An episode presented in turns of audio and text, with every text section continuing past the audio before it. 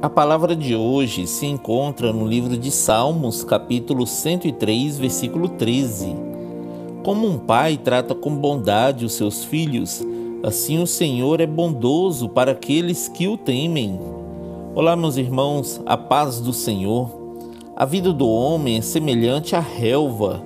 Ele floresce como a flor do campo, que se vai quando sopra o vento e nem se sabe mais o lugar que ocupava.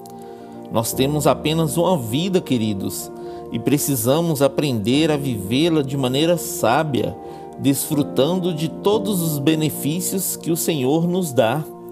O Senhor é sempre bondoso para conosco e o seu amor eterno sempre nos acompanhará, passando de geração em geração na vida de todos aqueles que guardam a sua aliança e se lembram de obedecer os seus preceitos.